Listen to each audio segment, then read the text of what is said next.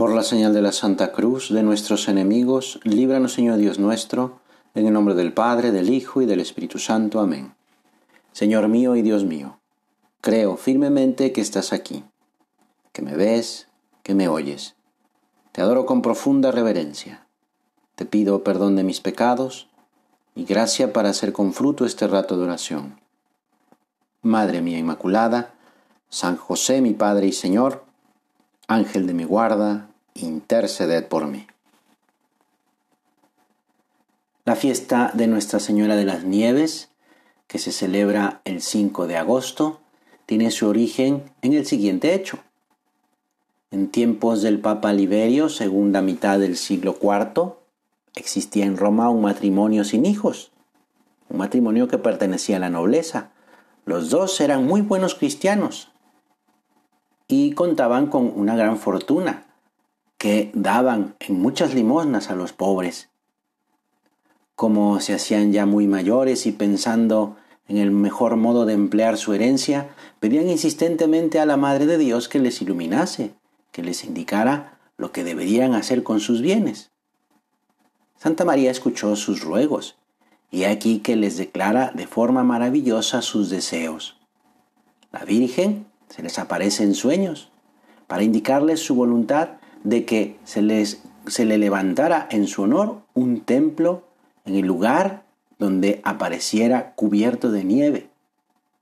Esto ocurría la noche del 4 al 5 de agosto, que son los días más calurosos del verano en Roma. Fueron los dos, marido y mujer, a contar esta visión al Papa, y éste también había tenido la misma revelación que ellos el Papa organizó una procesión hacia el lugar que había señalado la Virgen, y todos se maravillaron al ver que precisamente en ese lugar había nieve fresca, blanca. La Virgen acababa de manifestar de este modo admirable su deseo de que allí se edificara un templo en su honor. Este templo es hoy en día la Basílica de Santa María la Mayor. Este relato nos puede servir para considerar el gran amor de María Santísima a una virtud que es muy importante, la santa pureza. El alma de María estuvo siempre totalmente limpia, con una blancura semejante a la de la nieve, inmaculada, sin mancha.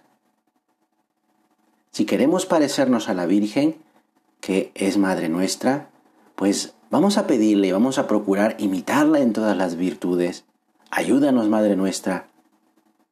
Y en este rato de oración vamos a considerar precisamente esta virtud, que no es una negación, es una afirmación gozosa. Vivir la pureza es posible.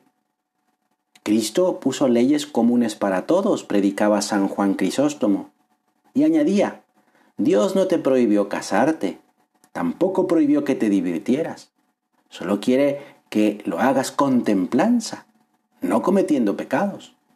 Dios no puso leyes para obligar a encerrarte en un convento, sino para que seamos buenos viviendo las virtudes, la pureza, en medio del mundo. La pureza no significa absolutamente rechazo ni menosprecio de las facultades sexuales humanas.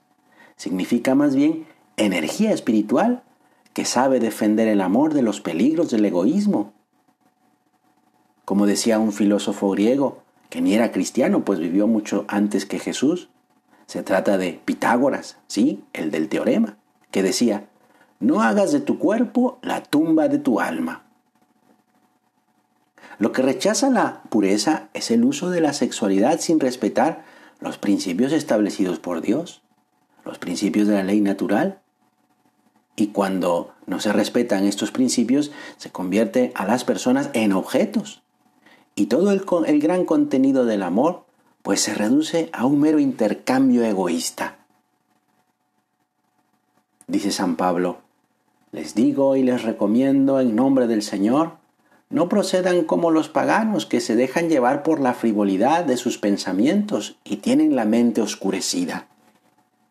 Y esto lo decía porque nuestro Señor en las bienaventuranzas dijo, Bienaventurados los limpios de corazón, porque verán a Dios.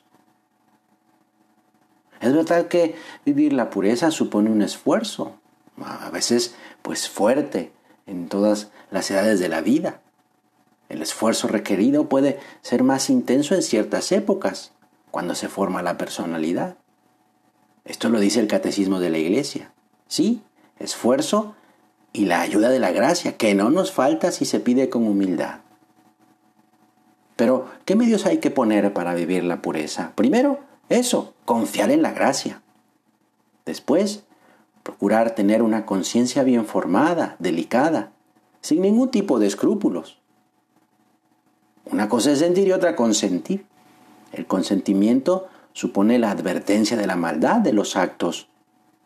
Y también hay que cuidar el querer, es decir, la voluntariedad que libremente admite esas malas acciones. Por otra parte, hay que cuidar los sentidos, que son las puertas del alma. Será pues necesario luchar porque los sentidos a veces tienden a lo que resulta inmediatamente grato y placentero.